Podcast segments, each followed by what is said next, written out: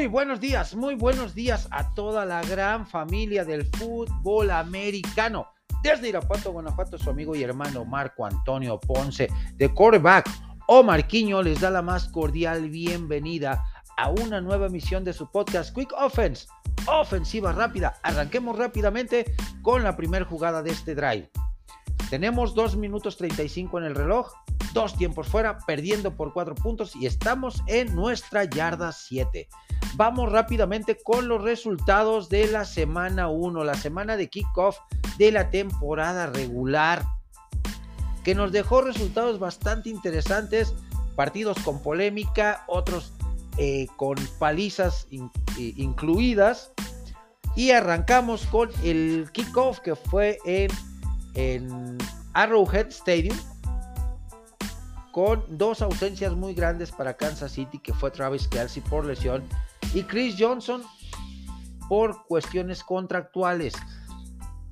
Estas eh, eh, ausencias fueron bien aprovechadas por Detroit, que con garra, que con corazón, que con una muy, eh, un crecimiento muy bueno de su defensiva de una temporada al inicio de esta y una ofensiva bastante balanceada, logran por la mínima diferencia ganar de visitantes y abollarle la corona a los jefes de Kansas City 21 puntos a 20.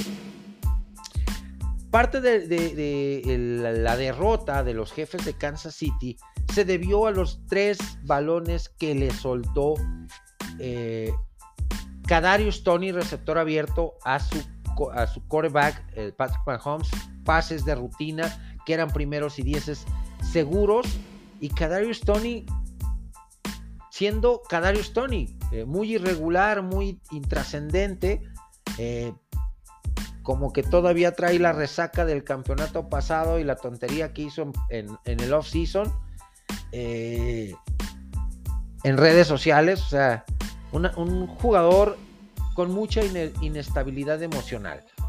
Tennessee Titans contra los New Orleans Saints. New Orleans Saints eh, ganaron 16 puntos a 15. Tennessee dejó de, hacer mucho. se vio muy bien de Andre Hopkins en su debut como receptor abierto de los, de los Titanes, pero su ofensiva se conformó con goles de campo, 5 goles de campo para ser exactos. Mientras que los Santos de Nueva Orleans sí se vio la mejoría con Derek Carr en los controles. Muy buena muy bien manejada la ofensiva, con balance con explosividad. La defensiva también tuvo jugadas muy importantes. Aunque, aunque hubo una jugada que desató la polémica total por la marcación final de los árbitros, que era a todas luces un balón suelto, un fumble, eh, y recuperado por parte de Tennessee, que se lo llevó el jugador Beard hasta la zona de anotación. Era touchdown para el equipo de Tennessee. ¿Por qué? Porque le fomblean el balón a Derek Carr, le golpean el, balón, le golpean el brazo cuando tiene el movimiento hacia atrás eh, y el balón sale de, disparado, su brazo eh, queda eh, abajo del rebote del balón, recupera el, equipo de Tennessee esta, este balón, se lo llevan a esta zona de anotación, revisan la jugada a los oficiales y la dan como pase incompleto. injustificadamente. Porque todo mundo vimos, todo mundo vimos eh, en, ese, en esa jugada que el brazo estaba hacia atrás. Que el brazo, al momento de recibir el golpe del defensivo número 45 de Tennessee, estaba hacia atrás. Al tiempo de que el brazo cae hacia adelante, de que ya la inercia del movimiento es hacia adelante, el balón ya no estaba en poder del, jugador, ya no está en poder de Drecar. Así que tremendo, eh, mala decisión de, los referees y al final de cuentas gana Nueva Orleans 16 puntos a 15. Tampa Bay Buccaneers contra los vikingos de Minnesota. Vikingos va a tener una temporada complicada. Muy buen partido de Justin Jefferson, de Jordan Addison, el receptor novato. El corredor también Alexander Mattison muy bien, pero su defensiva flaqueó en los momentos importantes, siendo uno de los puntos importantes.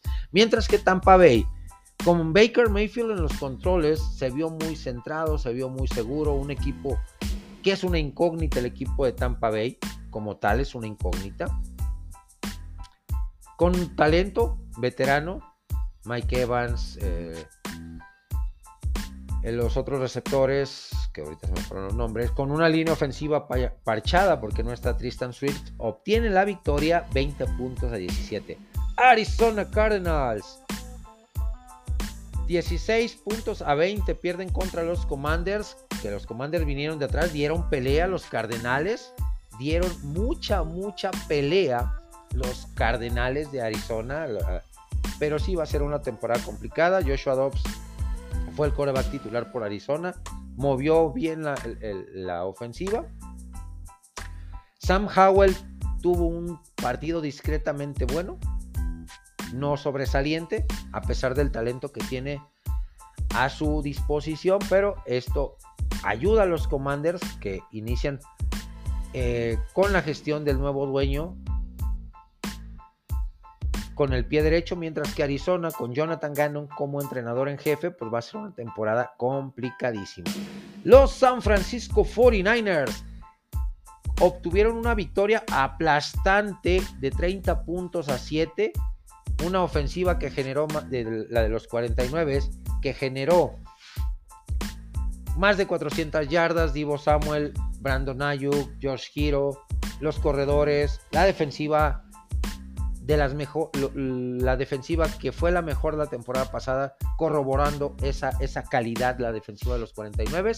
Por su parte, los Steelers, pues sí, eh, haciendo una comparación de los Steelers, lo que pasó este domingo, que no se preocupen aficionados de Steelers, porque tienen talento, es un equipo talentoso Steelers y Mike Tomlin no ha tenido una temporada perdedora. Simplemente en este partido eran estudiantes de secundaria que su maestro les jugó la mala pasada y les llevó un, examen de maestría. Y no pudieron hacer nada. Lo reprobaron. Pero tienen muy buena temporada. Van a tener muy buena temporada los Steelers. Aunque vamos a ver si sigue Matt Canada con su tendencia, mala tendencia, el coordinador ofensivo de los Steelers, de no hacer ajustes de no hacer ajustes en momentos importantes del partido, que fue lo que le costó. Naye Harris eh, siente pasos en la azotea con el corredor Warren, el número 30, que tuvo una eh, pretemporada muy destacada por encima de Naye Harris, que es el, el running back titular. Así que está sintiendo pasos. La defensiva no se vio a la expectativa o no, no cubrió las expectativas de esa gran defensiva que históricamente siempre planta el equipo de los Steelers. Cincinnati Bengals con el nuevo coreback más mejor pagado, el coreback mejor pagado de la liga que es Joe Burrow, pues fueron borrados por el equipo de los Cleveland Browns con un Deshaun Watson que empezó muy titubeante el partido, que se basó mucho en el ataque terrestre con Nick Chubb que eh, su defensiva también tuvo un trabajo espectacular comandada por Miles Garrett y Taki Taki. Pues se sigue la hegemonía en la perrera municipal por parte del equipo de los Cincinnati, eh, de los Cleveland Browns sobre los Cincinnati Bengals, que de los últimos 11 partidos Cincinnati ha podido ganar solamente dos en, eh, en el estadio de los Cleveland Browns. El resultado 24 puntos a 3 a favor de los Cleveland Browns. Panteras de Carolina contra Atlanta Falcons, dos equipos de la peor división, la división sur de la Nacional, eh, que se vio bien a secas el coreback novato Bryce Young de las Panteras. El problema con él siempre y durante toda la temporada va a ser por lo flaquito que es, por lo delgado, por lo, lo bajito de estatura los golpes que le den van a ser con una gran intensidad y este chavo se engalló, se paraba después de cada fregadazo.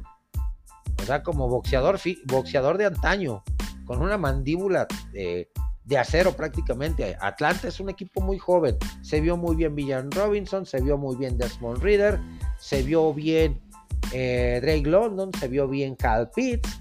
Es un equipo que tiene mucho potencial el equipo de los Atlanta Falcons, bien dirigidos por Arthur Smith que aprendió de, o, mostró en este primer partido que aprendió de sus errores de la temporada pasada y plantó un mejor equipo con mejores, con una mejor idea y obtiene la victoria 24 puntos a 10. Los Houston Texans, temporada complicada, con Demico Ryans como entrenador en jefe, su ofensiva comandada por CJ Stroud también tuvo un desempeño bien a secas.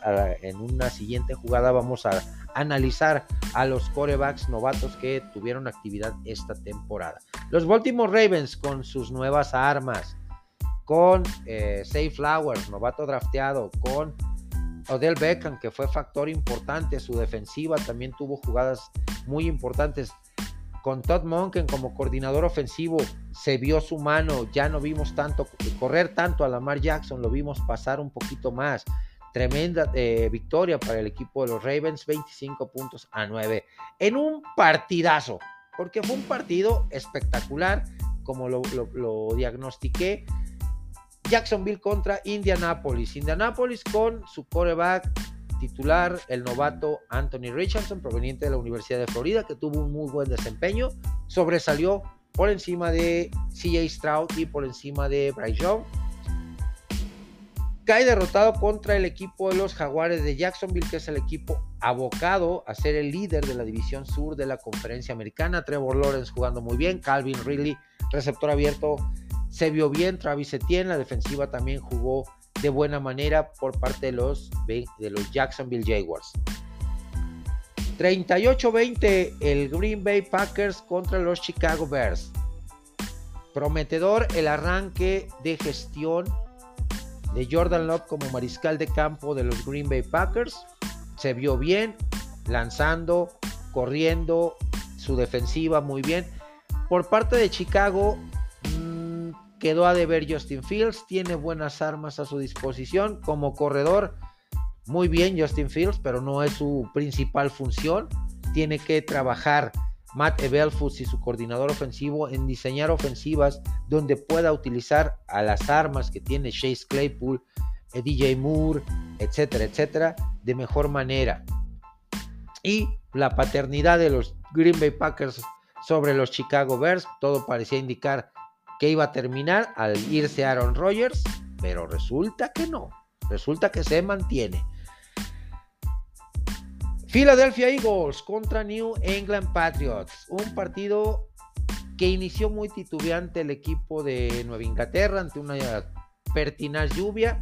Muchos errores en el primer cuarto de Mac Jones y de la ofensiva de Nueva Inglaterra, bien aprovechados por el equipo de Filadelfia.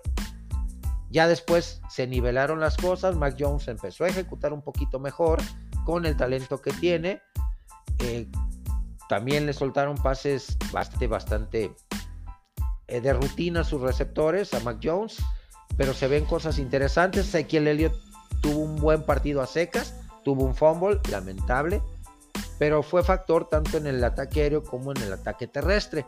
El resultado 25-20 a favor de las Águilas de Filadelfia, que aprovecharon muy bien el desconcierto y errores del equipo de los eh, Pats al inicio del partido. Los Ángeles Rams con un equipo completamente renovado, sin Cooper Cup, que trae el problema de los isquiotibiales, derrotan 30-13 a los Seattle Seahawks, que sí se vieron sorprendidos y pues prácticamente este partido fue el mataquinielas, porque Seattle era favorito en las apuestas. Y tomando en cuenta eh, esa desventaja que tenía el equipo de los Rams, al no contar con su mejor receptor y soltarle las riendas y responsabilidad de receptor número uno a Pucanacua, receptor eh, novato, pues tiene una defensiva prácticamente nueva. Sean McVay hizo un trabajo excepcional con todo el talento joven para plantar eh, este tipo, eh, este resultado a su favor, 30 puntos a 13.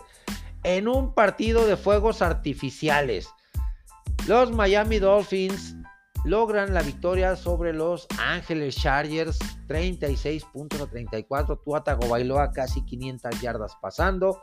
Tyree Hill arriba de 200. El ataque terrestre de Miami funcionó. Su defensiva se cerró en los momentos importantes, también le generaron muchas yardas y muchos puntos. Pero, como siempre lo he dicho, el problema con los Chargers está en las laterales y se llama Brandon Staley. Cometió los mismos errores de siempre y le costaron caro. En otro duelo cerradísimo de la división este de la conferencia americana, los Denver Broncos caen derrotados 17 puntos a 16 contra las Vegas Raiders. Buen debut de Jimmy Guapopolo eh, con las Vegas Raiders, eh, encontrando buena química con Devante Adams, con su corredor, con Josh Jacobs, que fue factor. Las defensivas jugaron muy bien de ambos equipos. Se vio una nueva, una cara diferente a la que vimos de Russell Wilson la temporada pasada en este partido. Esperemos se mantenga así. Sean Payton se ve que trabajó intensamente con, el equipo, que no tenía receptores abiertos ni Jerry, ni Jerry Judy, ni eh, KJ Hamler, ni Tim Patrick estaban disponibles para el equipo de los Broncos. Así es que con receptores de segundo y tercer equipo, tener un, un resultado tan cerrado, a pesar de ser derrota, creo que es una gran ganancia para el equipo de los Raiders, de los Broncos de Denver. Los Dallas Cowboys, con gran actuación de sus equipos especiales, gran actuación de su defensiva, y una actuación discreta de su ofensiva, blanquean al equipo de los gigantes de Nueva York por 40 puntos a cero en MetLife Stadium. Se mantiene la racha de Dak Prescott de 2017 para acá de partidos de no ser derrotado eh, por el equipo de los gigantes, ya sea en MetLife o en ATT Stadium.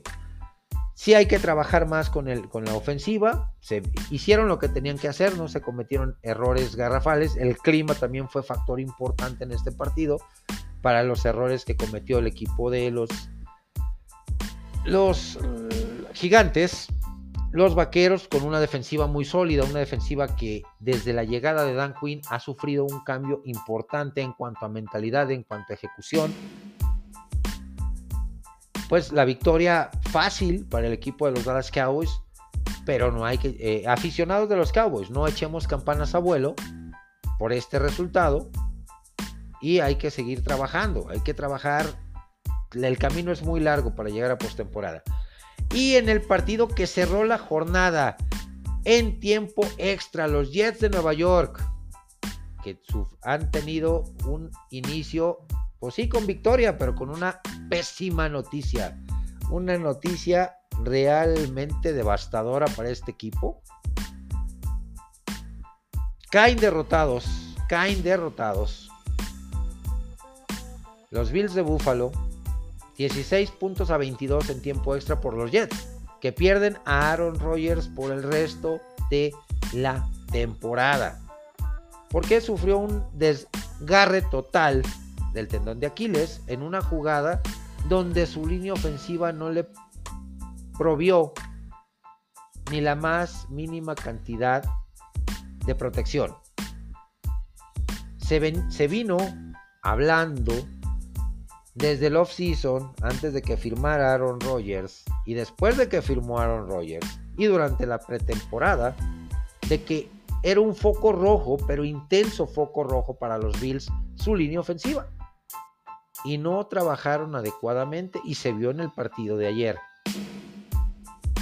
Los Bills de Buffalo volvemos a las mismas andadas con Sean McDermott cometiendo los mismos errores que la temporada pasada, queriendo que su coreback Josh Allen haga todo el maldito trabajo, que mande los pases, que corra y que hasta reciba los pases y bloquee.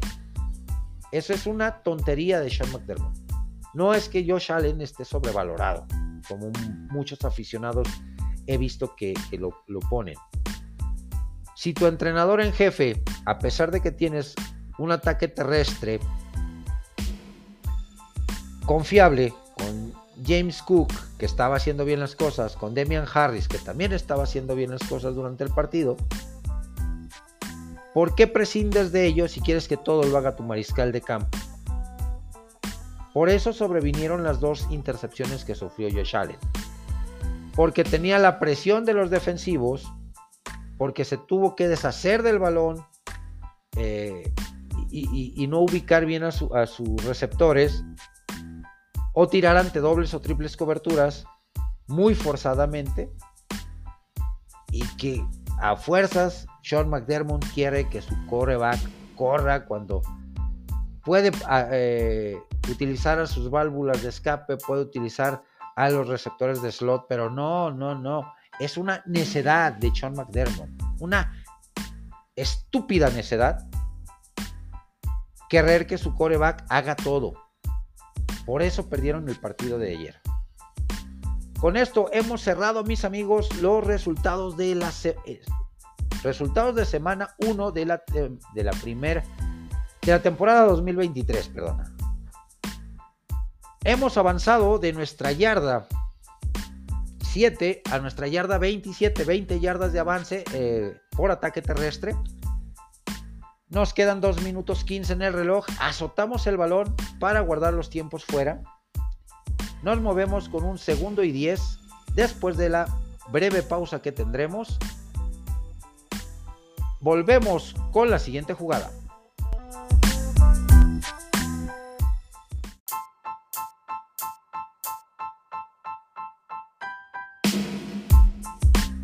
Siguiente jugada, estamos en la yarda 27 de nuestro terreno, 2 minutos 15 en el reloj. Todavía tenemos la pausa de los 2 minutos disponibles para reorganizar nuestra ofensiva. Vamos con los picks de la semana número 2 que arranca el jueves 14 de septiembre con el partido entre los Minnesota Vikings y las Águilas de Filadelfia. Dos equipos que vienen de realidades diferentes. Minnesota competir, pero no les alcanzó para ganarle a los Tampa Bay Buccaneers perdieron 20 puntos a 17. Buena actuación de Justin Jefferson, buena actuación de Jordan Addison, de su corredor, su defensiva hizo agua. Kirk Cousins, sabemos lo que brinda Kirk Cousins al, equipo de Minnesota. Filadelfia, con buena actuación de Jalen Hurst, con buena actuación de sus receptores, de su defensiva, ese, ese tremendo muro defensivo, que el cambio de coordinadores, tanto ofensivo como defensivo, se notó eh, un poquito eh, en agarrar la onda el equipo de Filadelfia, pero se mantuvieron y obtuvieron la victoria 25 puntos a 20. O sea, vienen de ganar, vienen motivados y van eh, en un partido complicado porque Minnesota es un equipo muy gitano. Minnesota es un equipo que te puede dar partidazo o te puede dar un bodrio de partido cometiendo muchísimos errores. Para mí, gana Filadelfia. Green Bay Packers contra los Atlanta Falcons. Los dos vienen de ganar, los dos vienen de tener buenas, buena actuación. Green Bay, eh, como lo mencioné, muy prometedor la gestión de Jordan Love. Tomó muy buenas decisiones, corrió cuando tenía que correr, tiene muy buen brazo, tiene eh, buenas cualidades, tiene armas en el ataque eh, aéreo, tiene armas en el ataque terrestre, tiene una muy sólida defensiva el equipo de Green Bay. Interesante este partido. Atlanta es un equipo muy muy joven con Desmond Reader en los controles, con Villan Robinson que tuvo un muy buen partido, con Alliger, el corredor número 25 que fue factor importante también en la victoria, con Drake London, con Cal Pitts, con una defensiva también muy interesante, muy joven Creo que va a ser un partido muy cerrado, pero sí se inclina un poquito la balanza hacia los Green Bay Packers. Indianapolis Colts contra Houston Texans. Duelo de corebacks novatos.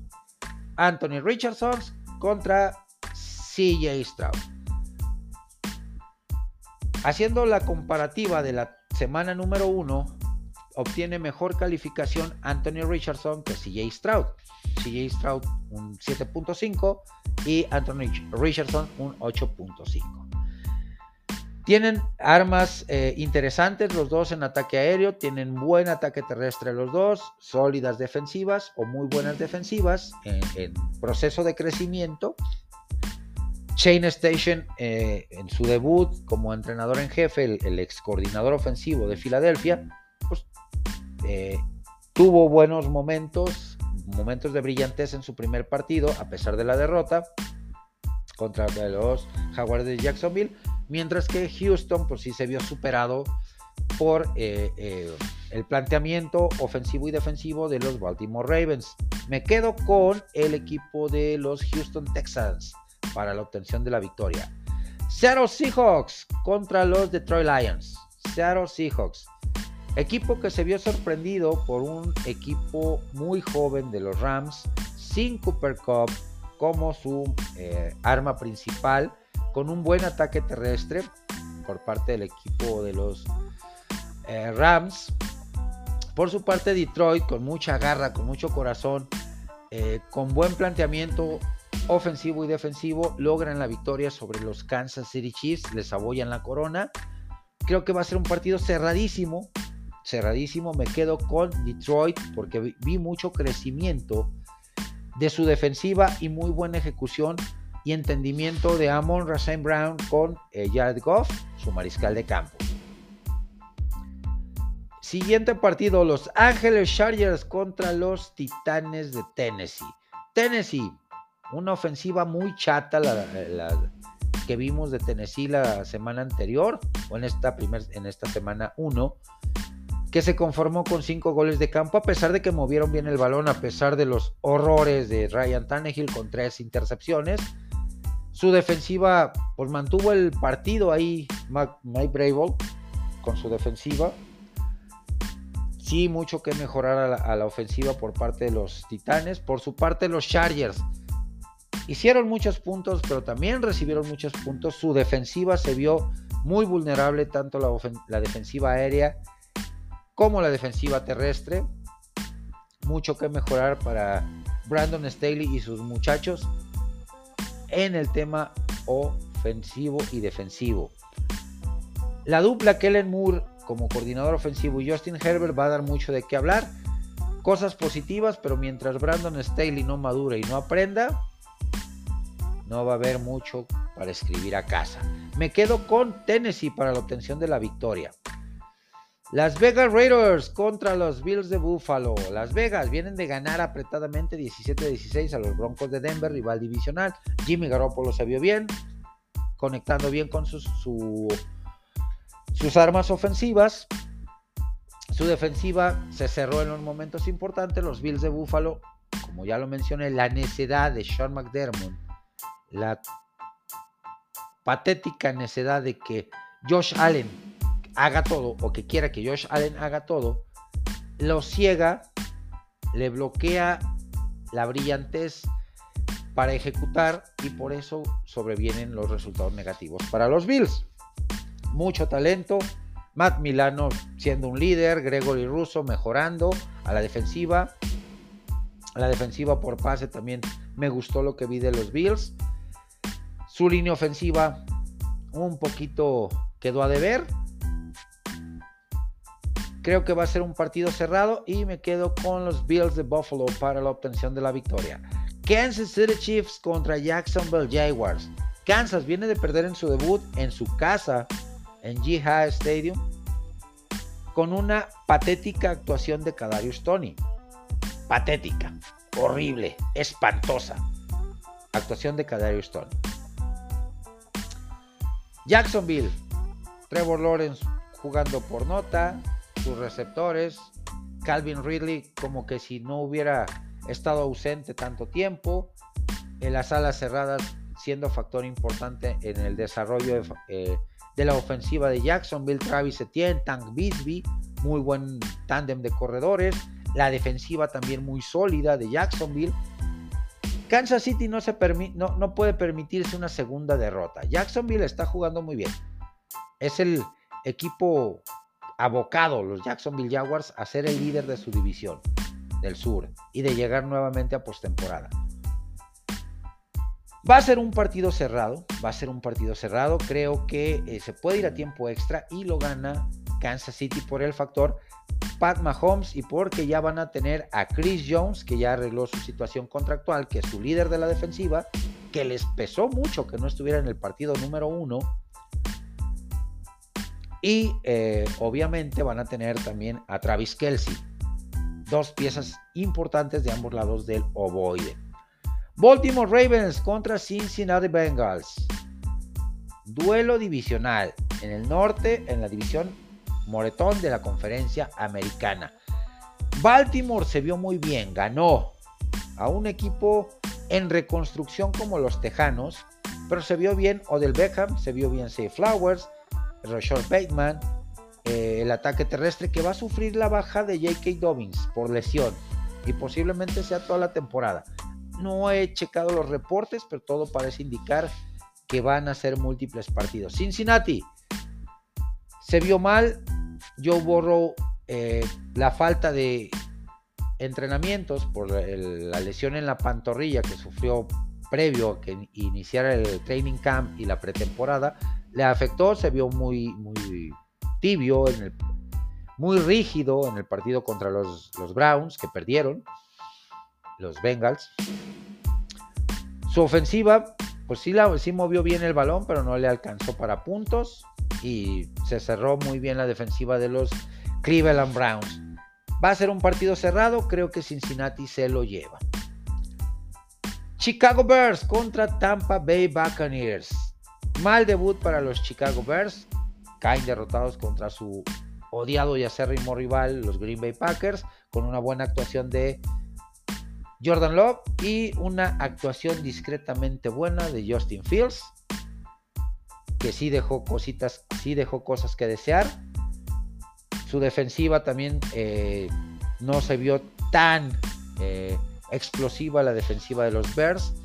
Por su parte, Tampa Bay, con un buen resultado, arrancó bien, arrancó con el pie derecho Baker Mayfield, tomando buenas decisiones, no alocándose, eh, conectando con sus receptores principales. Su defensiva jugando a un muy buen nivel. Creo que va a ser un partido interesante, pero sí se lo lleva Tampa Bay. San Francisco 49ers contra el equipo sorpresa. Los dos vienen de ganar. Los dos vienen de ganar. San Francisco de apabullar al equipo de los eh, Pittsburgh Steelers y los Rams de sorprender a los Seattle Seahawks. Un equipo muy joven, el de los Rams, y que es cliente de los 49 de San Francisco, que jugó por nota, que generaron más de 400 yardas eh, eh, globales, la defensiva, la ofensiva, perdón, de San Francisco con Brock Purdy que se vio muy bien, con eh, la defensiva que mantuvo a raya al equipo ofensivo de Pittsburgh, que es una de las que es una de las mejores, de las tres mejores defensivas en la temporada actual, que es muy joven, la de San Francisco. Creo que sí, se lo lleva el partido los 49ers. Los Gigantes de Nueva York contra los Arizona Cardinals. Gigantes apabullados, barridos, trapeados, blanqueados por el equipo de Dallas con muchos errores de su ofensiva por falta de línea ofensiva. Su defensiva no apareció por ningún lado de los Gigantes. Por su parte, Cardenales le dio pelea al equipo de los Commanders, pero cayó derrotado 20 puntos a 16. Eh, Joshua Dobbs tuvo momentos destacados en el partido, pero sí se ve que no es un eh, coreback confiable para tomar el rol de titular. Es un buen suplente. Así que, eh, pues los dos equipos con carencias, pero confío más en que Brian Dable va a hacer los ajustes necesarios en el equipo neoyorquino para llevar al equipo a la victoria. Jets de Nueva York contra Dallas Cowboys. Los dos vienen de ganar, los dos vienen de partidos relativos. Eh, los Jets, un partido un poquito más complicado por el tema de Aaron Rodgers, que lo van a perder toda la temporada y que nada más tienen en el roster a Zach Wilson y no tienen línea ofensiva. Para empezar, no tienen línea ofensiva. Dallas Cowboys viene de ganar, apabullar con una actuación discreta de su ofensiva, de su mariscal de campo, con una buena eh, actuación de su ataque terrestre, aprovechando las carencias también a la defensiva del equipo de gigantes. Creo que va a ser un partido donde el equipo de los Dallas Cowboys tiene que ganarlo. Porque Jets trae buen mariscal de campo, Zach Wilson pero no tiene línea ofensiva. tiene un ataque terrestre muy bueno con Breezy Hall y Dalvin Cook, que fue factor importante en la victoria de semana 1 contra los Bills. Breezy Hall con un acarreo espectacular de 87 83 yardas que casi termina en anotación en el partido contra los Bills y que va, a ser un, factor importante. La defensiva de Dallas tuvo una actuación soberbia el domingo por la noche. Sus equipos especiales también fueron factor importante, así que va a ser un partido entretenido, pero lo ganan los Vaqueros. Washington Commanders contra Broncos de Denver. Washington Commanders. Debut de Sam Howell, victoria, se vio bien, tiene buen arsenal, su defensiva sí generó ciertas duditas, la defensiva de Commanders, pero se cerró en momentos importantes. Denver Broncos, se vio una cara diferente de Russell Wilson con receptores de segundo y tercer equipo por no tener a los titulares disponibles por lesión. Se ve la mano de Sean Payton, pero hay mucho que trabajar todavía con el equipo. Creo que los Commanders se llevan este partido. Miami Dolphins contra Patriotas de Nueva Inglaterra. Miami, un ataque aéreo muy explosivo. Tyree Hill, eh, Jalen Waddle, Tua Bailoa que se vio espectacular, hizo lo que quiso, lanzó casi 500 yardas, Tyree Hill recibió arriba de 200. La defensiva de Miami se cerró en los momentos importantes, pero sí es un punto importante con Big Fangio como coordinador defensivo en Miami, que es un genio de la defensiva. Patriotas tuvo un buen partido en su debut en Gillette Stadium, pero le costó la derrota, los errores tempraneros, las entregas de balón tempraneras que tuvieron, ya después corrigieron, eh, pero va a ser una temporada complicada para los, para los Pats. Lo gana Miami este partido. Y el lunes por la noche tenemos dos encuentros. Los Santos de Nueva Orleans contra las Panteras de Carolina. Santos viene de ganar en un partido muy polémico por lo que ya expliqué en, el primer, en la primera jugada de este down, de, este, esta serie ofensiva. 16 puntos a 15 a los Titanes de Tennessee, que la ofensiva de Titanes fue un fiasco totalmente. Panteras de Carolina también eh, viene de derrota, 24 puntos a 10. Eh, se vio bien a secas Bryce Young, tuvo un buen desempeño, pero hay mucho que mejorar. También la línea ofensiva de Carolina está para el arrastre. Creo que hay muchísimo que mejorar para este equipo. Lo gana los Santos de Nueva Orleans. Y en duelo divisional, Cleveland Browns contra Pittsburgh Steelers. Pittsburgh viene de caer derrotado contra San Francisco, de ser apabullado, de ser dominado 30 puntos a 7. Con una Defensiva que permitió más de 400 yardas, con una ofensiva que no generó muchísimo. Eh, Cleveland Browns jugó por nota, le ganó a Cincinnati, viene motivado. De Sean Watson empezó muy mal el partido, lanzando pases muy abajo, provocó una lesión no de gravedad de su receptor número uno, a Mari Cooper, que eh, pudo continuar en el partido. Su defensiva jugó muy bien, comandada por Miles Garrett. Pittsburgh también tuvo un mal desempeño en su defensiva. A la ofensiva, Matt Canada, su coordinador ofensivo, no hizo ajustes cuando se vio superado por San Francisco. Por la defensiva de San Francisco, no supo hacer cambios, no supo hacer ajustes. Mucho que trabajar para Pittsburgh en este partido. Lo gana definitivamente el equipo de los Cleveland Browns. ¿Cómo ven estos picks, mis amigos? ¿Qué opinan ustedes? De nuestra yarda 27 nos movemos a nuestra yarda 40, 13 yardas de avance en esta jugada. Con esto llegamos a la pausa de los 2 minutos, 1 minuto 59 en el reloj. Reorganizamos ofensiva y volvemos con la siguiente jugada.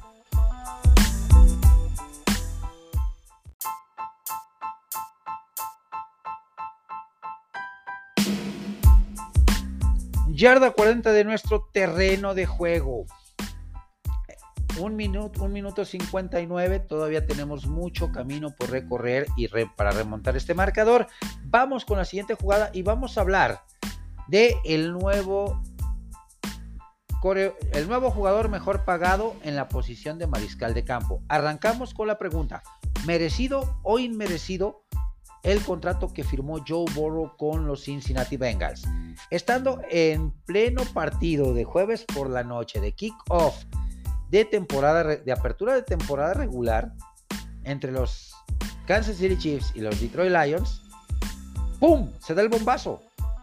Joe Burrow firma por más de 270 millones con un promedio anual de 55.2 millones garantizados.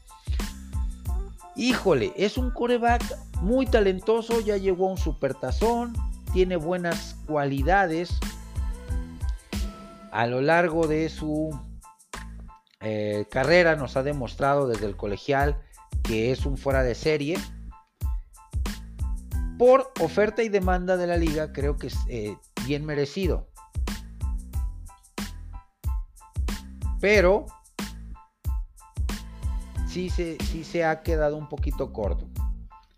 Creo que eh, pues, la ley oferta-demanda en la posición de mariscal de campo nos está poniendo de que los números van a seguir subiendo con los corebacks de esta siguiente generación, con Trevor Lawrence, con Tua Bailoa, con Bryce Young en su momento, con CJ Stroud, con Anthony Richardson, etcétera, etcétera, etcétera. Ok. Las estadísticas a lo largo de tres temporadas, cuatro bueno, tres temporadas porque estaba empezando y tuvo un mal partido eh, contra los Cleveland Browns. Solamente completó 14 de 31, un 45.2% de pases, 82 yardas, un, promedio de 2.6 por cada pase, intento de pase, pero a lo largo de su carrera eh, está cerca del 70% de pases completados, 67.8, de 1561 intentos ha completado 1058 en 43 partidos. Recordemos que al final de su temporada de novato, donde eh, llevaba números impresionantes para hacer, eh, ah, no, en su segunda temporada, su segunda temporada. Ah, no, no, no, déjenme. Sí, fue en la temporada de novato. Tenía muy buenos números a pesar de que los resultados no eran muy favorables para ser considerado novato ofensivo del año, pero sobreviene esa tremenda, terrible lesión que lo ausenta los últimos partidos de temporada regular, pero los números que tenía eran un 65% de pases completos, 2.700 yardas prácticamente, 13 pases de anotación, solamente 5 intercepciones. Eran muy buenos números. Y les digo, a lo largo de 43 partidos que ha jugado, hasta el partido del día de ayer, de antier domingo, que perdió contra los Cleveland Browns,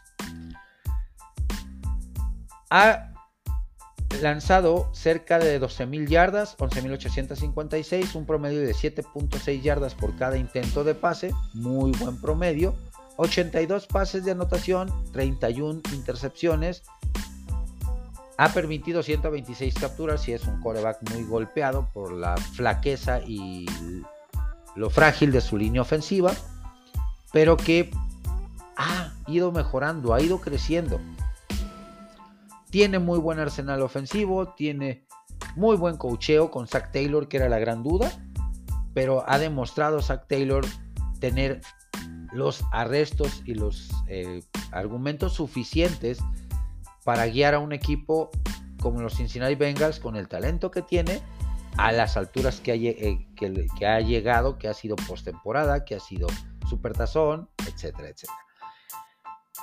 Por talento y por proyección, creo que sí merece el contrato que está o que firmó, que acaba de firmar Joe Burrow, 55.2 millones de dinero garantizado por temporada. Creo que muy, muy bien merecidos. Ahora solo falta que mantenga esa constancia porque hemos visto cómo después de que firman esos tremendos contratos tienen un ligero bajón en su desempeño. Ese es el problema, esa es la gran situación con eh, los corebacks que, que firman este tipo de contratos, que en lugar de subir su nivel, se quedan estancados o dan un ligero paso hacia atrás, un bajón en su, en su desempeño. Y eso, pues definitivamente no es lo más adecuado. ¿Qué opinan mis amigos con esta jugada? De la yarda 40 de nuestro terreno de juego nos pasamos a la yarda 49 del rival, una jugada de 11 yarditas. Nos queda un minuto 40 en el reloj. Tenemos que azotar el balón para generar un segundo down y 10 reorganizar ofensiva y regresar con la siguiente jugada. Hacemos pausa y volvemos.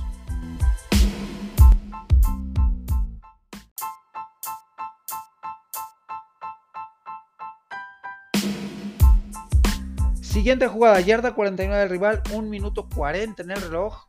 Todavía tenemos dos tiempos fuera disponibles. Vamos con el análisis de los corebacks novatos en su semana número uno. Los arrancamos con CJ Stroud de los Houston Texans, que tuvo un debut en cuanto a números muy bueno, pero el resultado no fue favorable. Un resultado bueno a secas, calificación de 7.5. Lanzó 44 pases, una cantidad exorbitante para un coreback novato, teniendo tan buen ataque terrestre con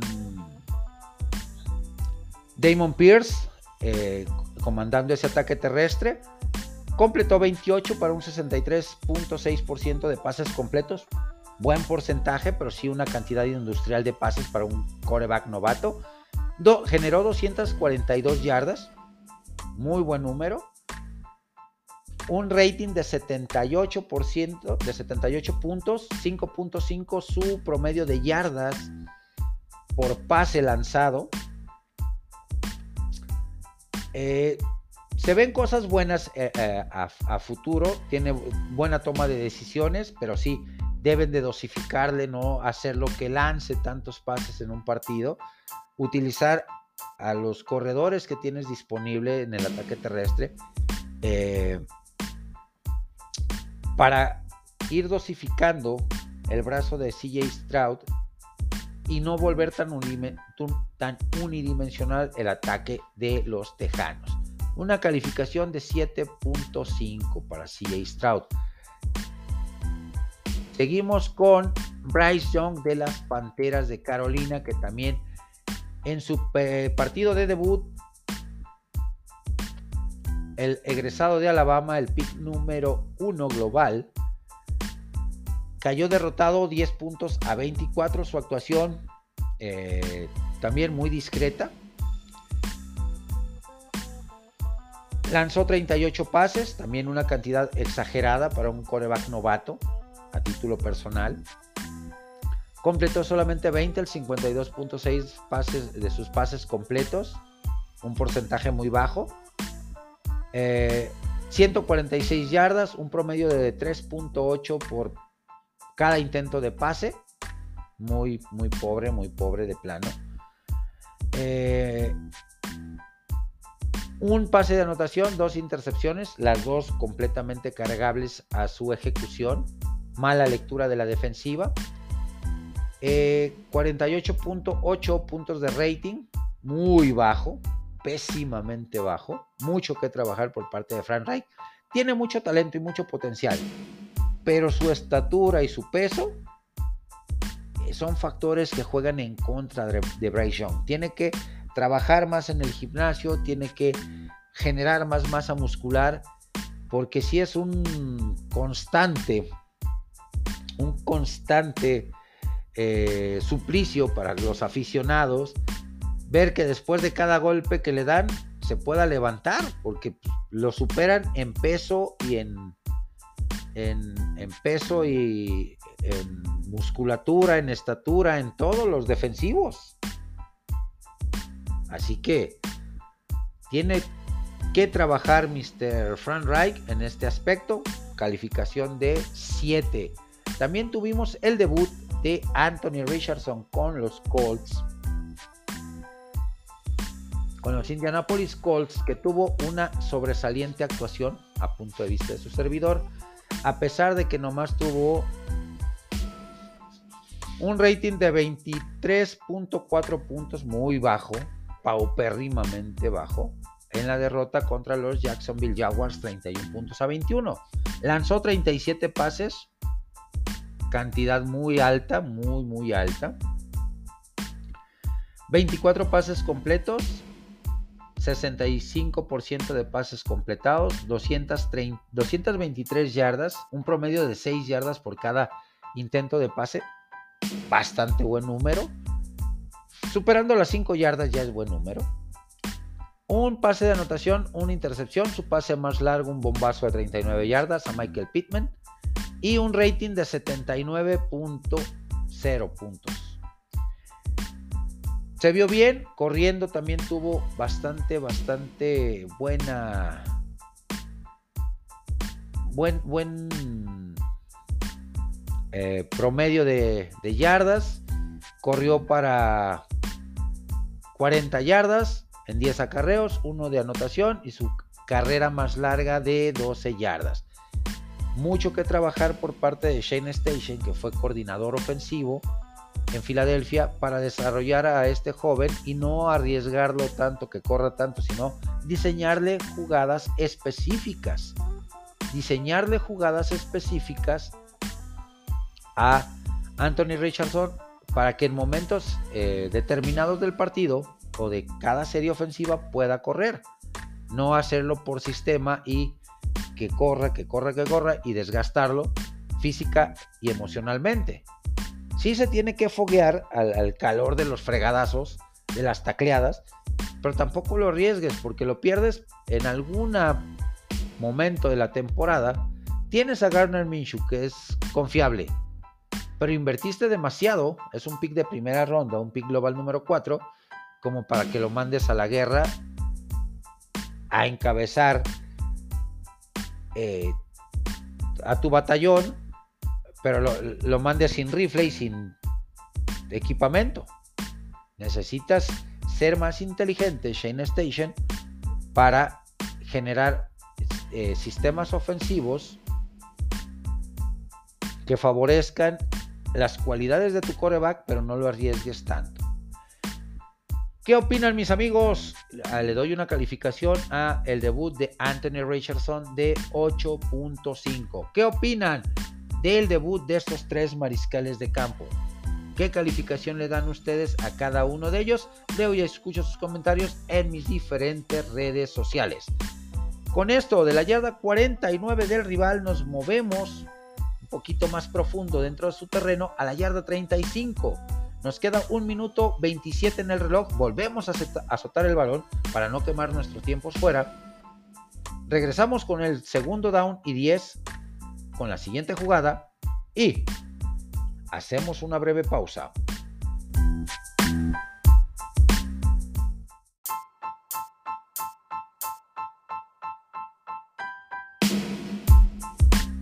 Yarda 35 del rival. Estamos acercándonos a la zona prometida. Un minuto 28 en el reloj.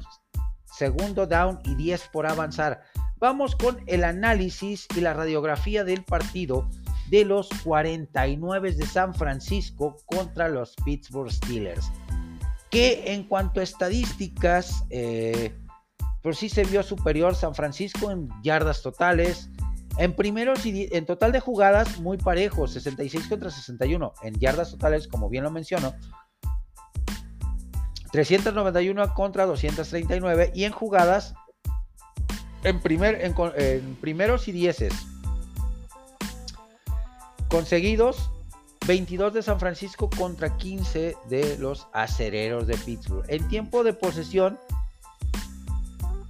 15 minutos, eh, poquito más de 15 minutos arriba San Francisco 32.23 contra 22.37 minutos de posesión de los Pittsburgh Steelers. Defensivamente hablando, muy sólido San Francisco, corroborando y confirmando por qué fue la mejor defensiva de la temporada pasada, muy sólidos, limitando a la gran ofensiva de Pittsburgh limitando a Najee Harris en solamente 31, 31 yardas. Allen Robinson tuvo 64. Kenny Pickett lanzó 48 pases, completó 31, una buena cantidad, pero tuvo dos entregas de balón. Eh, por su parte, Brock Purdy, 19 de 29, 220 yardas, no tan explosivo como tal, pero sí eh, siendo factor, dos, dos, pases de anotación sin intercepción. Christian McCaffrey teniendo un, un partido de 152 yardas combinadas, eh, un touchdown, Brandon Ayuk, 8 recepciones, 129 yardas, 2 pases de anotación. Un partido que dominó San Francisco en muchas facetas del, juego, donde también Matt Canada, entrenador, eh, coordinador ofensivo de Pittsburgh, no supo hacer los ajustes necesarios al verse superado por la defensiva de San Francisco en cuanto a blitzes, en cuanto a cargas, en cuanto a pérdida de yardas, eh, en jugadas, en todos los aspectos, no hizo ninguna modificación el señor eh, Matt Canada, coordinador ofensivo, tampoco Mike Tomlin, algo muy raro en Tomlin, siempre sabe en qué momentos hacer ajuste para mantener competitivo a su equipo. Y en este caso, en este caso, se vio superado. Parecía que estábamos viendo sí, a un equipo profesional como San Francisco contra un equipo de preparatoria. Totalmente.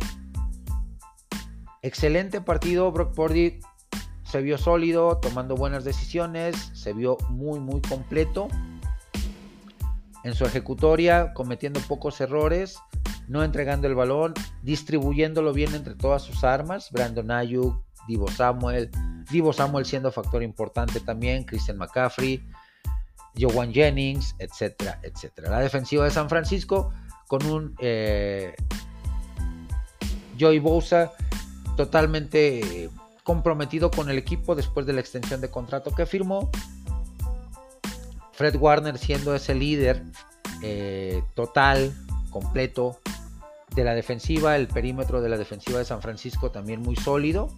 Creo que eh, pues va a ser un... Eh, San Francisco es uno de los contendientes completamente en la, conferencia nacional para llegar al, al Supertazón junto con Filadelfia. Por su parte, Pittsburgh tiene mucho que mejorar. Matt Canada tiene que aprender a hacer ajustes, Mike Tomlin tiene que aprender a hacer ajustes, a ser autocríticos con ellos mismos, saber que eh, en este partido, como lo dije en la primer, primer jugada, en los resultados, el partido de los 49 de San Francisco contra Pittsburgh, estábamos viendo a alumnos de secundaria resolviendo un examen o tratando de resolver un examen de facultad de ingeniería. Imposible. Imposible. San Francisco tiene eh, un partido en semana 2 bastante complicado contra el equipo de los Rams de Los Ángeles, rival divisional. Complicado por ser rival divisional, pero sabemos que Kyle Shanahan y los San Francisco 49ers le tienen tomada la medida a los Rams.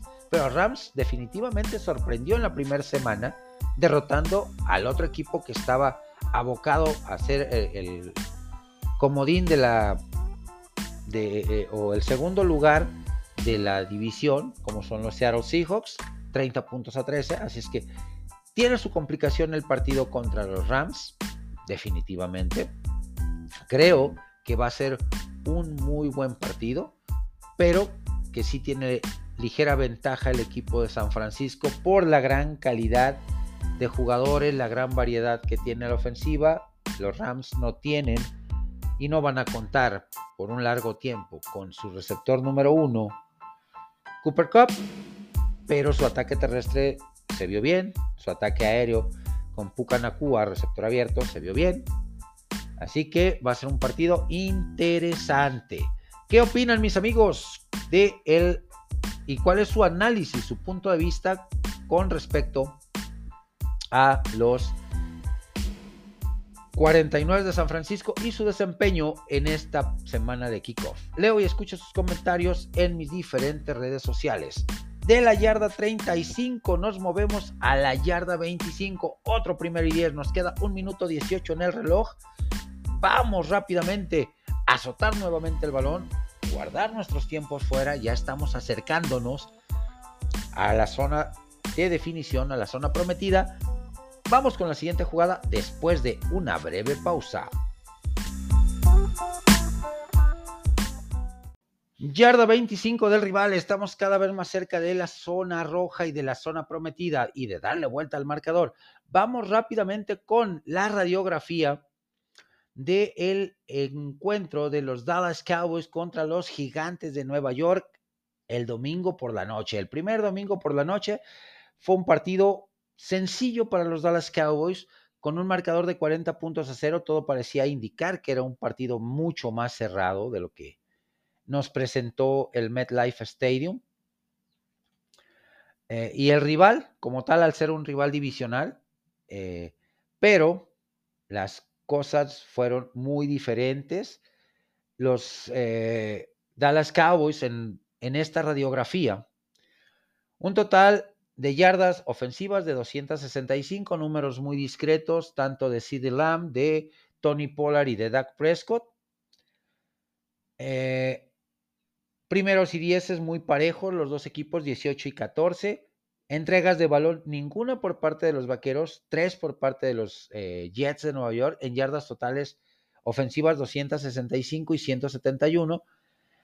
Se, se limitó en mucho la, por parte de la defensiva a la ofensiva de los gigantes que padecieron, que les dolió de sobremanera no tener una línea ofensiva solvente, le llegaban con gran facilidad a Daniel Jones, que tuvo solamente 104 yardas, dos intercepciones, Saquon Barkley solamente corrió para 51 yardas, y Darren Waller no fue factor importante en este partido, el ala cerrado recientemente llegado proveniente de los Raiders, con solamente tres recepciones, 38 yardas. Por su parte, Sid Lamb fue líder receptor de los Dallas Cowboys con solamente 77 yardas. Tony Pollard, 70 yardas por acarreo, solamente con dos touchdowns. Dak Prescott, 13 de 24, poquito más del 50% de pases completos, 143 yardas, sin anotación, sin intercepción. En este partido brillaron los equipos especiales, brilló la defensiva, Trevon Diggs eh, provocó dos, dos, intercambios de balón, Stephon Gilmore se lució también con otro, otra entrega de balón, eh, con una intercepción, los equipos especiales bloqueando patadas, regresándolas, etcétera, etcétera. Fue un partido redondo para el equipo de la Estrella Solitaria, sí, pero no hay que echar campanas a vuelo. El camino todavía es muy largo. Eh, viene a enfrentarse para esta semana número dos al equipo de Jets de Nueva York que ganaron, pero que no van a tener a Aaron Rodgers por el resto de la temporada. Que van a contar con Zach Wilson, que no hizo mal el trabajo contra los Bills que su defensiva jugó muy bien, pero que al igual que sus hermanos, los gigantes, no tienen línea ofensiva. Y aparte, no tienen a un tercer mariscal de campo. Están prácticamente en compras de pánico los, los Jets para obtener a un mariscal de campo novat, veterano confiable en agencia libre. lo que hay disponible se llama Carson Wentz, que es muy voluble, Matt Ryan, que es una estatua. Eh, está Philip Rivers, que tiene más hijos que partidos de, de playoff. Por su parte, los Dallas Cowboys, sí, jugaron excelentemente bien equipos especiales, tremendamente bien la defensiva, pero debemos de ser muy cautos. La temporada es muy larga. Viene otro rival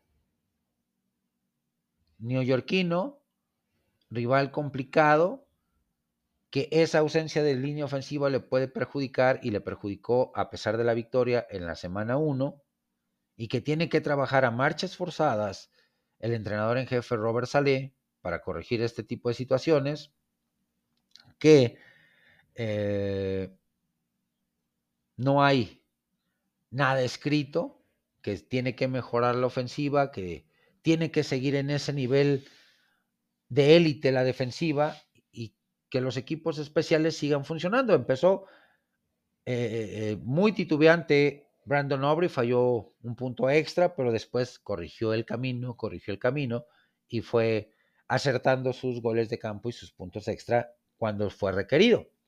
Así que, eh, aficionados de los Dallas Cowboys, ¿qué opinan mis hermanos sobre el desempeño de los Dallas Cowboys en esta primera semana de temporada regular?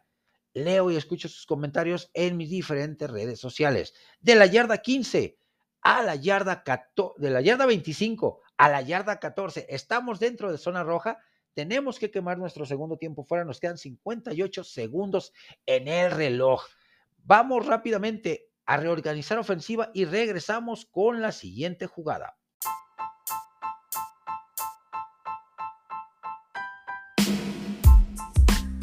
Yarda 14 del rival. Yarda 14 del rival, 58 segundos. Vamos rápidamente con la siguiente jugada. Y tiene que ver con la famosa nueva regla, la regla Brock Purdy. Que ningún equipo o la mayoría de los equipos, porque decir ninguno es, es ser muy exagerados, tomó en cuenta. ¿Y por qué lo digo? Porque eh, se, ha presentado o se está presentando el primer caso de equipo que no tiene a un tercer mariscal de campo en roster activo. Y me refiero a los Jets de Nueva York, que si bien ganaron el partido con Zach Wilson, porque en la cuarta jugada del partido, Aaron Rodgers, su gran contratación, el coreback élite que les hacía falta para llegar lejos en esta temporada, pues sufre una lesión que lo manda fuera y a la congeladora toda la temporada.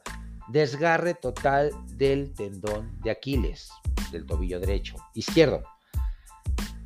Y en roster, revisando el roster de los Jets, nada más tienen a Zach Wilson como mariscal de campo.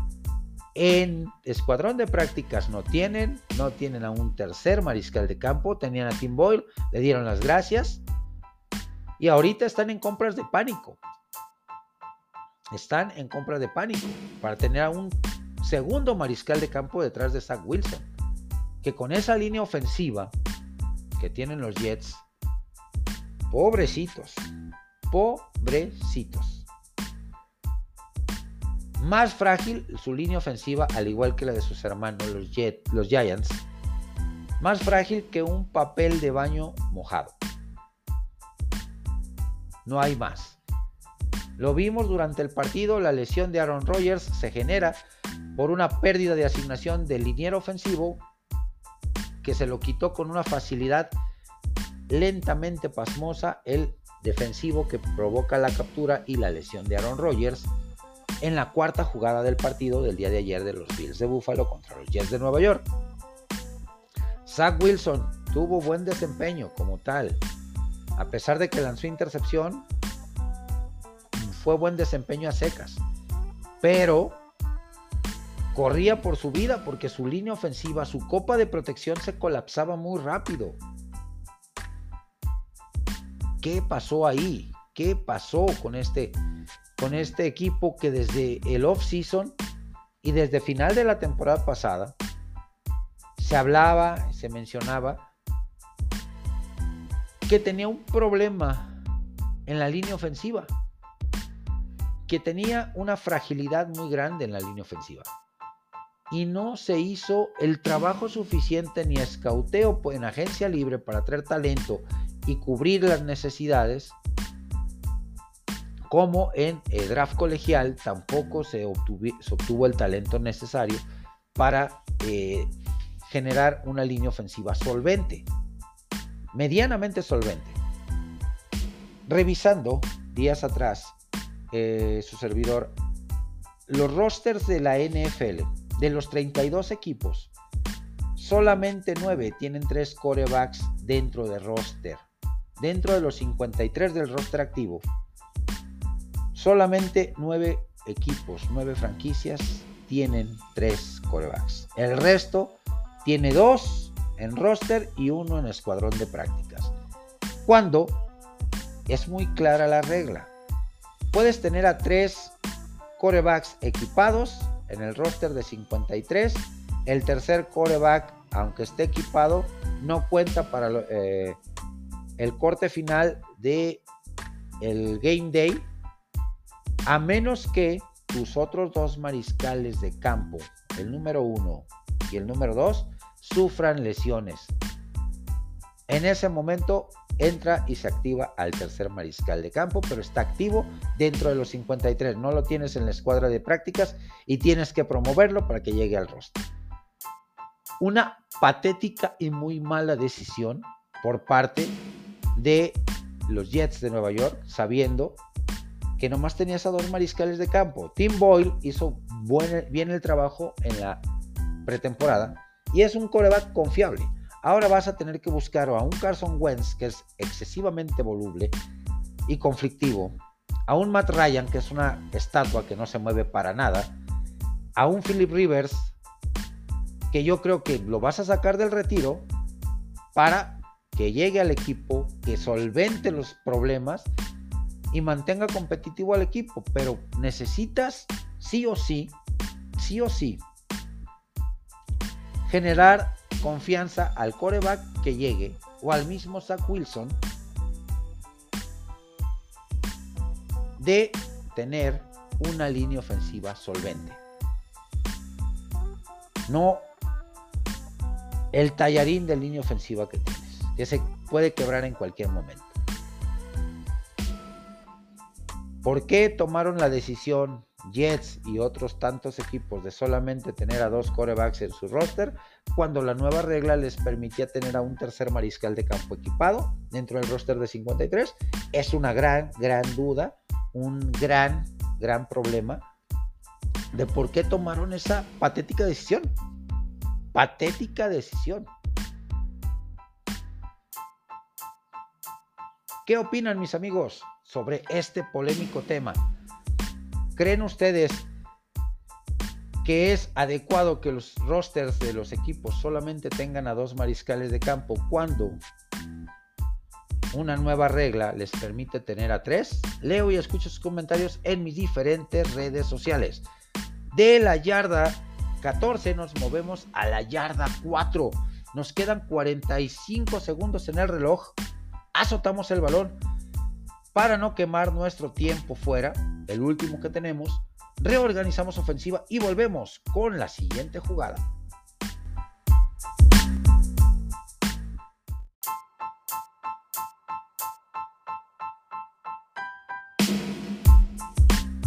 Estamos en la yarda 4 del rival, a prácticamente nada de anotar. Vamos rápidamente con los resultados de la semana número uno de la ONEFA en su categoría de 14 grandes que nos presentó partidos bastante, bastante interesantes.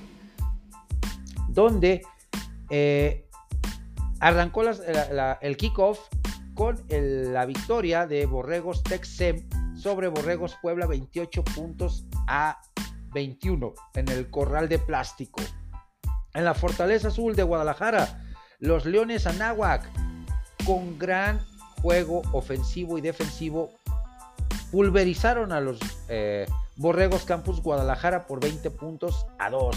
En el Energy Stadium de Houston, Texas, ante un poco más de 10.000 aficionados y haciendo historia con el primer partido de fútbol americano colegial mexicano en territorio estadounidense y más en estadio de NFL en un dramático partido muy físico. Los auténticos Tigres logran la victoria 13 puntos a 10 sobre los Borregios.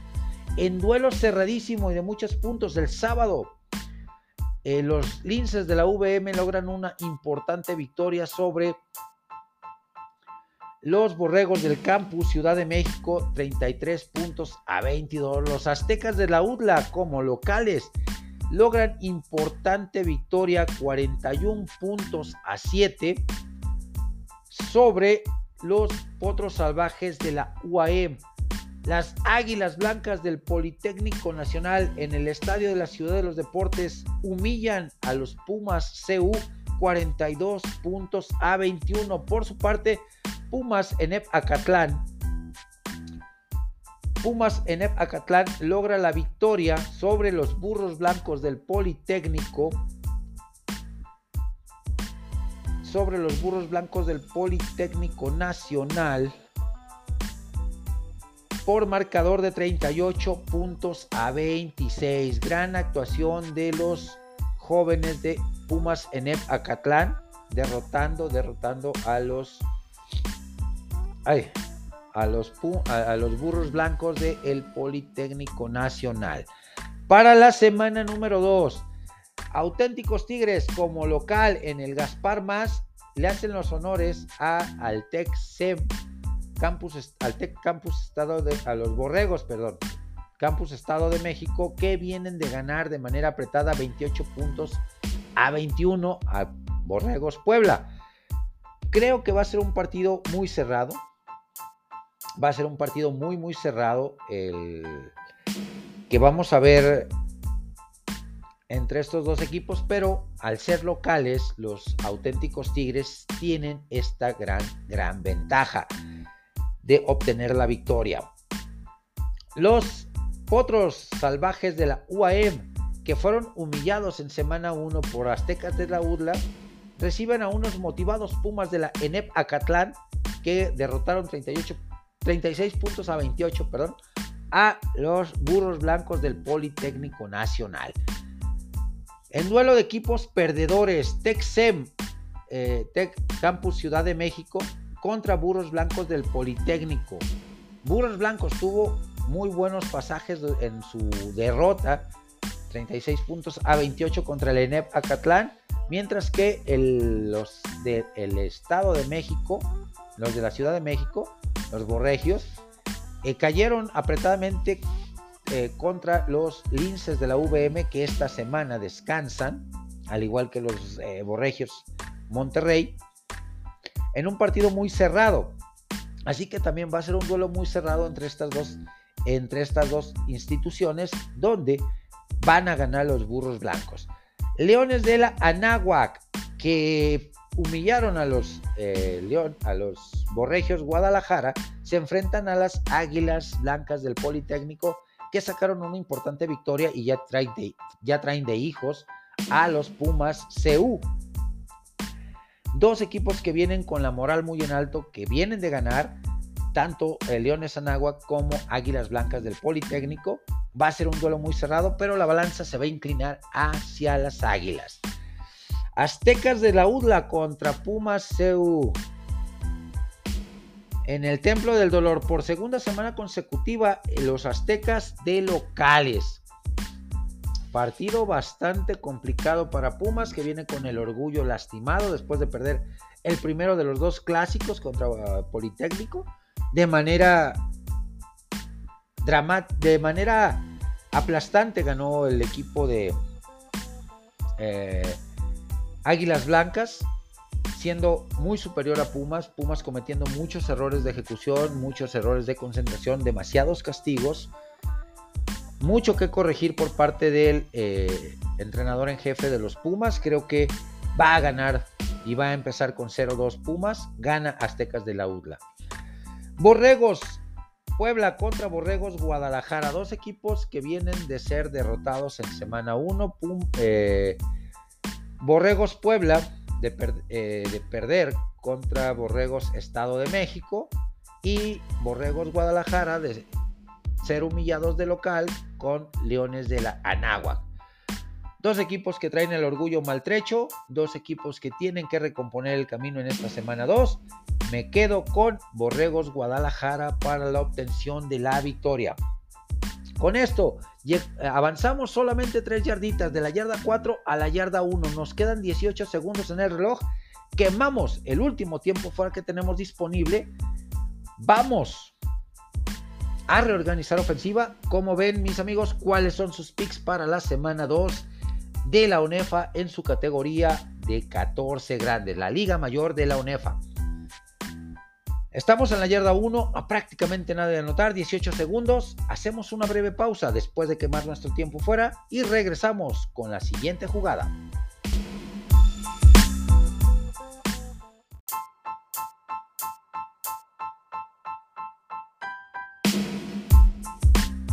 Yarda 1 del rival, estamos a nada de anotar, nos quedan 18 segundos.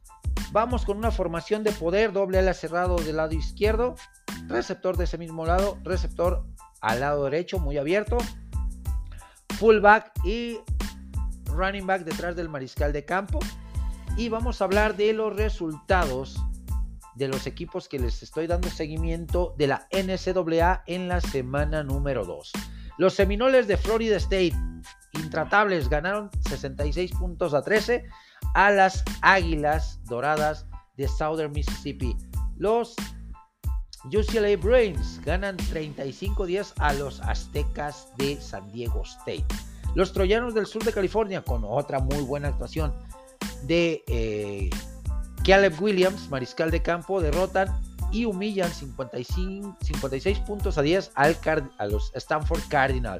Los irlandeses peleadores de Notre Dame derrotan 45 puntos a 24 a la manada de Lobos de North Carolina State. Los Patos de Oregon en un cerrado partido derrotan 38 puntos a 30 a los Red Raiders de Texas Tech con una buena actuación de Bo Nix, mariscal de campo. Los, los Tennessee Volunteers derrotan 30 puntos a 13 a los gobernadores de Austin Pay.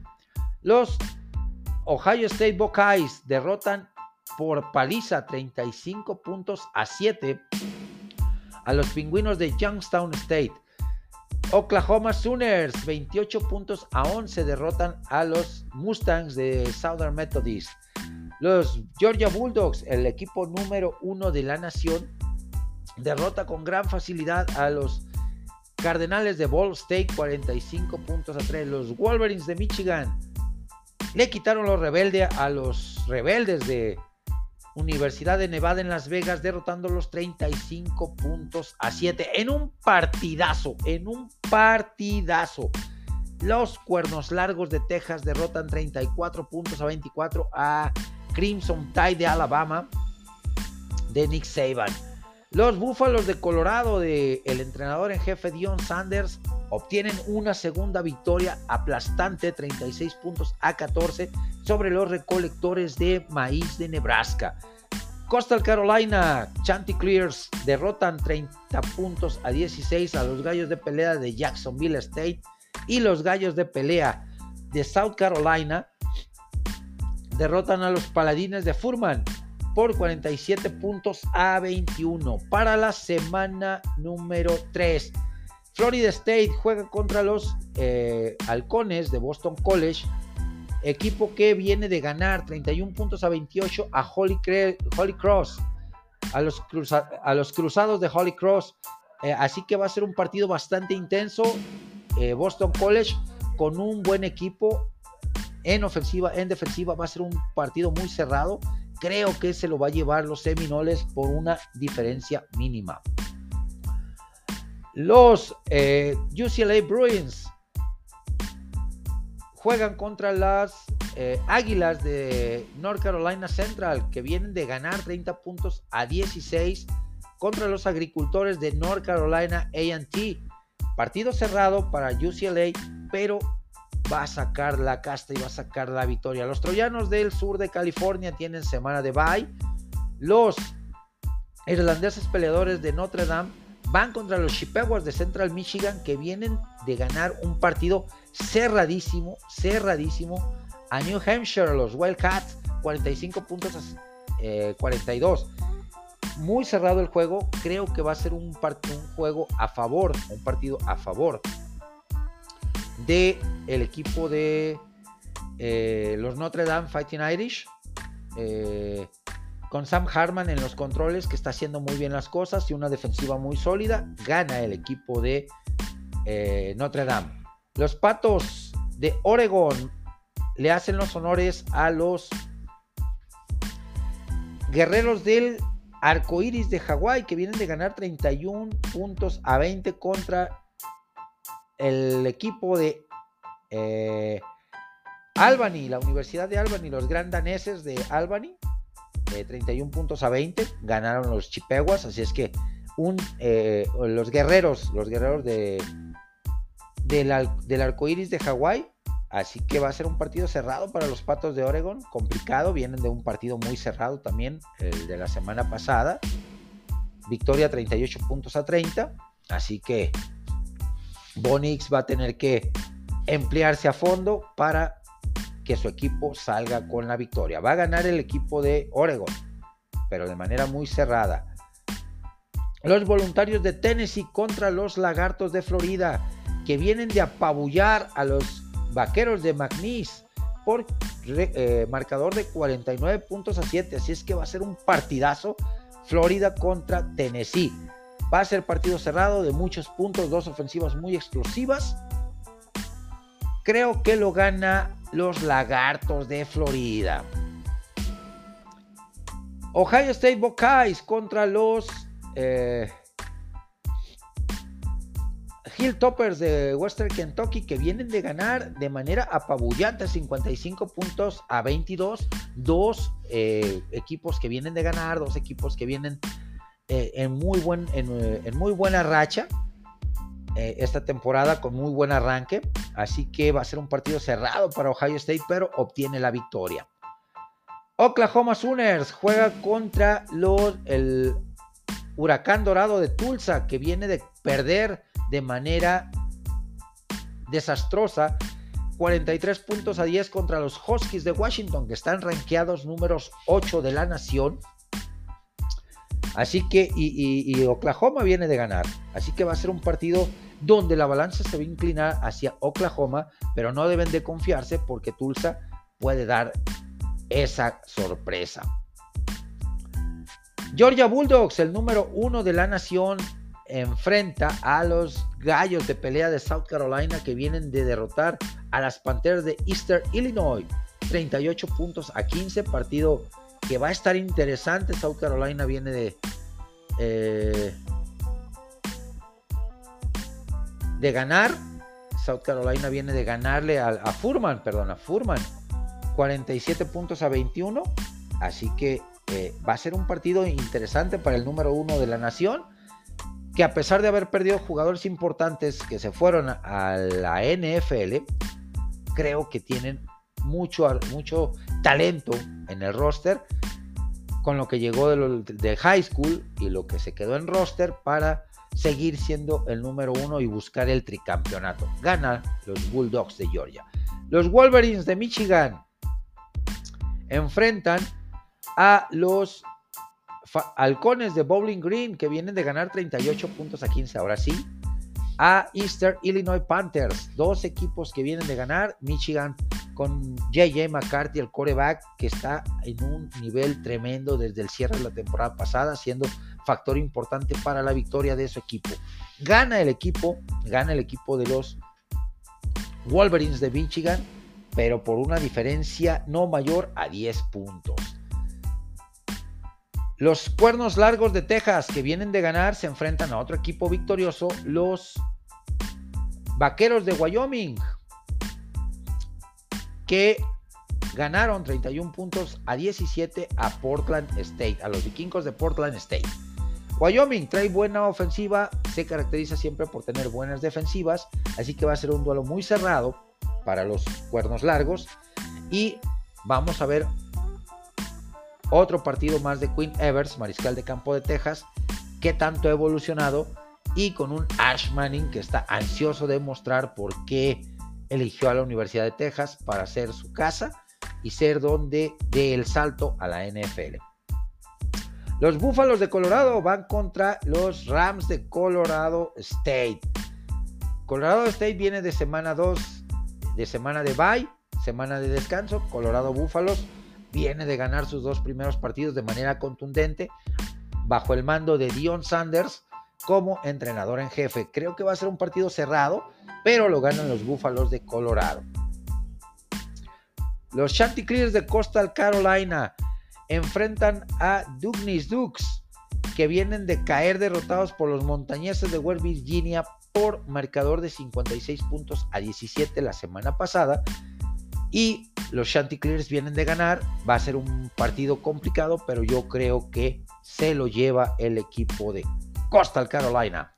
Con esto hemos cerrado, mis amigos, esta ofensiva, esta jugada. Logramos el touchdown.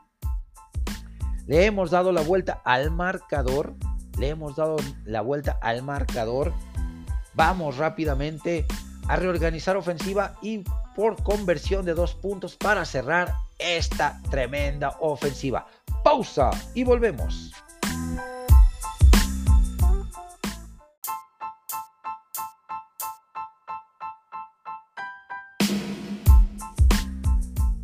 Conversión de dos puntos. Vamos rápidamente con la primera parte que son resultados y picks de la liga canadiense que está en su semana, terminó su semana 14, arranca su semana 15 y la liga europea que está en fase de playoff y que nos mostró los siguientes partidos. Vamos a rápidamente con la liga europea que nos presentó los siguientes partidos de, postemporada ya.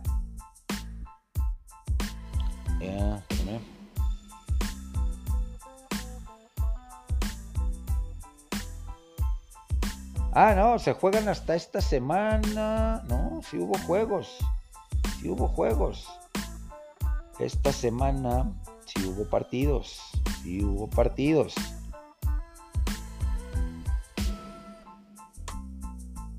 El, las Panteras de Warlock, en, ya en fase de playoff, caen derrotados 37 puntos a 14 sobre el, contra el equipo sorpresa de el Stuttgart Surge, que tuvo un partidazo ofensiva, defensivamente muy bien el equipo de Stuttgart.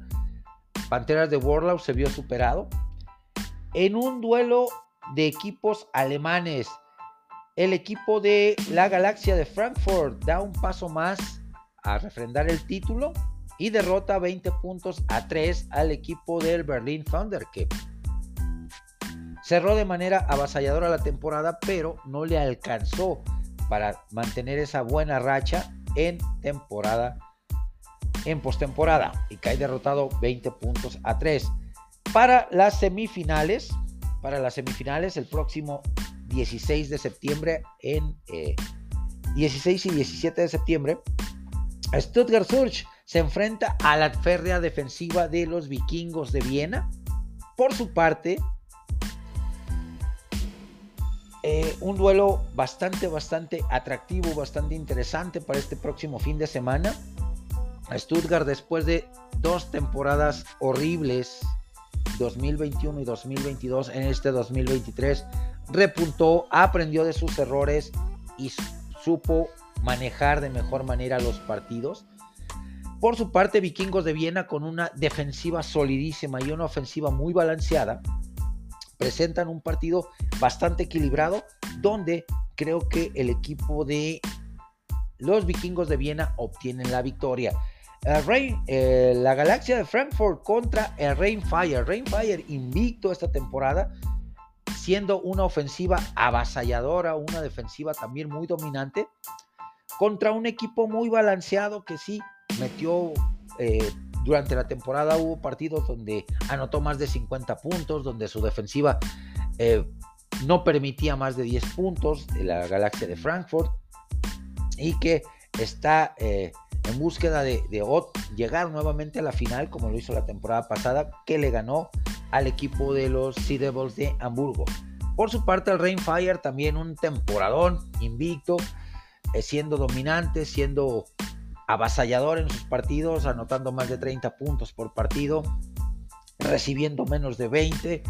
Espectacular lo que está sucediendo con el equipo de los eh, Rainfire. Va a ser un duelo muy cerrado de Galaxia de Frankfurt contra Rainfire, pero creo que se queda Rainfire con el, la victoria.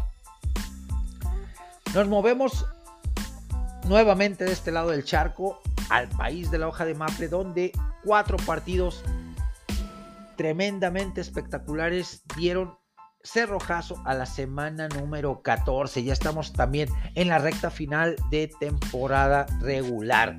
Los Tiger Cats de Hamilton en un tremendo partido obtienen una victoria muy importante. Derrotan 27 puntos a 24 a los Red Blacks de Ottawa que han tenido una muy mala temporada. Los Alouettes de Montreal caen derrotados y humillados por el gran equipo de los Argonautas de Toronto. 39 puntos a 10, otra gran actuación de Chad Kelly del ataque terrestre de Toronto, de la defensiva. En general, globalmente hablando, los Argonautas de Toronto traen un equipazo. Los eh, Saskatchewan Rough Raiders contra los Blue Bombers de Winnipeg no tuvieron rival, partido de revancha en semana 13. Eh, Saskatchewan le saca el partido a Winnipeg. Esta vez Winnipeg le pone un estate quieto de manera monumental y lo derrota 51 puntos a 6. En otro encuentro también de revancha, los alces de Edmonton de manera dramática logran la victoria 25 puntos a 23 sobre Cagliari. En semana 13, Cagliari derrota a el equipo de Edmonton y le corta una racha de dos partidos consecutivos con victoria. Vuelve a la senda de la victoria el equipo de Alces de Edmonton muy tarde en la temporada, pero eh, algo, sembrando algo para cosechar la siguiente temporada para la semana número 15. Toronto contra Montreal, segundo partido que es eh, o partido de revancha. En semana 14, pues ganó el equipo de Toronto con otra gran eh, exhibición de Chad Kelly, como ya lo mencioné, de su ataque terrestre que fue muy dominante, de su defensiva que fue muy superior.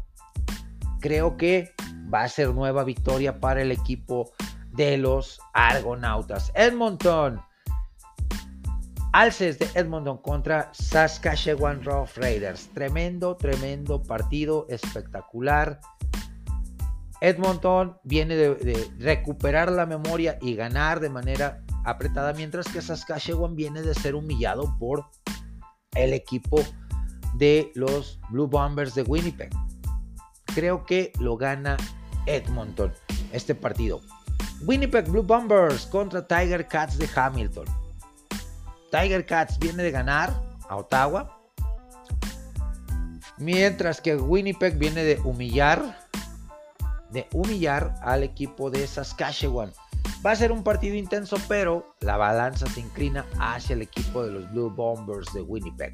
Y para cerrar, los BC Lions de eh, los BC Lions de Columbia Británica le hacen los honores a los Red Blacks de Ottawa que vienen de perder. BC viene de semana de descanso.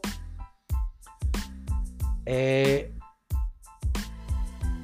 y tiene mejor récord el equipo de BC, viene jugando mejor. Ottawa con muchos altibajos. Creo que la victoria es para el equipo de los BC Lions. La segunda parte de esta conversión de dos puntos para cerrar esta ofensiva tiene que ver con la situación de los Jets y lo que se rumoró y se manejó eh, desde el día de ayer con la cuestión del mariscal de campo. Se había hablado de que los Jets, al nomás tener a Zach Wilson en el roster, estaban buscando un posible trade con los Dallas Cowboys, ya sea por Trey Lance o por Cooper Rush, a lo que de inmediato y como gato patas para arriba, Mr. Jerry Jones dijo, no me interesa ningún trade. ¿Por qué? Porque pretendemos tener una buena temporada o vamos a tener una buena temporada y no queremos estar batallando por tener un depth chart desbalanceado en la posición de mariscal de campo.